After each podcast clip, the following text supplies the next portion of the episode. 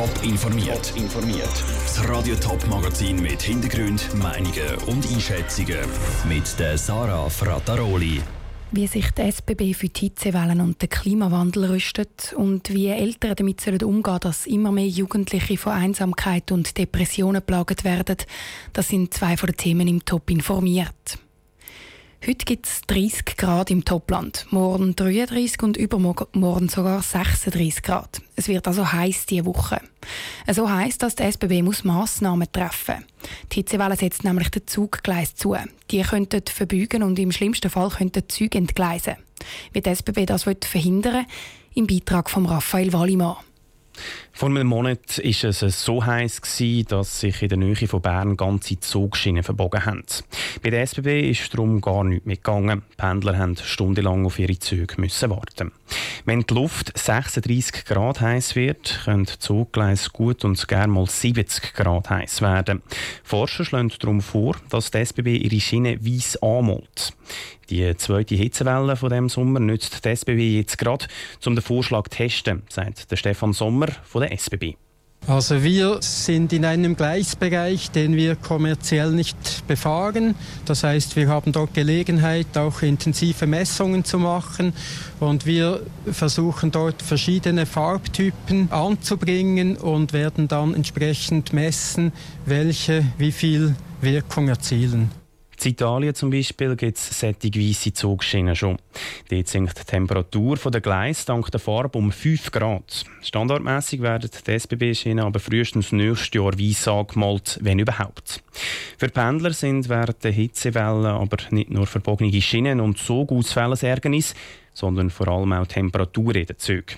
Pendler haben häufig das Gefühl, die Klimaanlage laufe gar nicht. Dabei ist die Klimaanlage halt einfach absichtlich nicht so tief eingestellt, erklärt der Ralf Hofer von der SBB dass wir in den Zügen circa bei 35 Grad Außentemperatur ungefähr 28 Grad haben in der Mehrheit der Fahrzeuge. Es gibt aber auch Fahrzeuge, die heute noch mit 30 Grad bei 35 Grad Außentemperatur verkehren. Dass man im Zug kein Pulli braucht, das ist also normal. Auch wenn sich das ein Haufen Leute wünschen, wird die SBB auch in Zukunft nicht auf 20 Grad kühlen, betont der Linus Loser, der bei der SBB für neue Züge verantwortlich ist. Die SBB schaue aber an, wie sich in Zukunft besser kühlen können. Äh, was heißt es auf den Energieverbrauch? Ist das auch ökologisch äh, sinnvoll? Und aber auch eben die Frage, wie wollen wir strategisch uns da positionieren, auch wenn wir davon ausgehen, dass eben diese Sommerperioden oder die Hitzeperioden immer länger und öfters vorkommen, werden wir uns da selbstverständlich Gedanken dazu machen und das prüfen. Im Moment bleibt die Temperatur in den Zugwegen aber bei um die 28 Grad. Oder wenn die Klimaanlage einmal kaputt ist, dann ist es natürlich deutlich heißer. In einem Sommermonat gibt es um die 500 Störungsmeldungen bei den SBB-Klimaanlagen. Der Beitrag von Raphael Wallimann. Am wichtigsten, um mit der Hitze zu schlagen, ist für die SBB der Unterhalt von ihrem Schienennetz. Weil wenn die Züge und Gleise eh schon marode sind, dann kann eine so eine Hitzewelle eben schnell einmal den Rest geben. Darum investiert SBB allein jedes Jahr 2 Milliarden Franken in Unterhalt von ihrem Netz. In ziemlich genau drei Monaten gilt es ernst.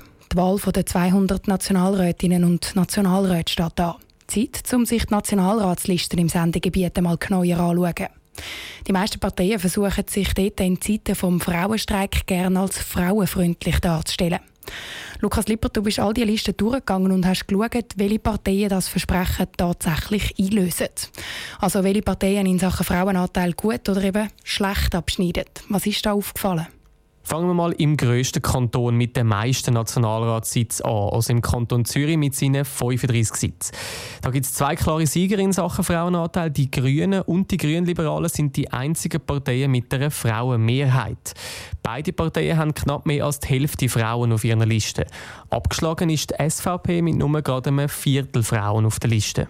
Im zweitgrößten Kanton im Sendegebiet, im Kanton St. Gallen, wo es um zwölf Sitze geht, dort sieht es aber schlechter aus. Dort hat keine einzige Partei eine Frauenmehrheit. Bei der SP und den Grünen sind aber immerhin die Hälfte der nominierten Frauen. Wie sieht es bei den anderen Parteien aus? Ja, letzt in Sachen Frauenanteil ist wie auch im Kanton Zürich die SVP. Sie hat nur gerade ein Viertel Frauen auf ihren Listen.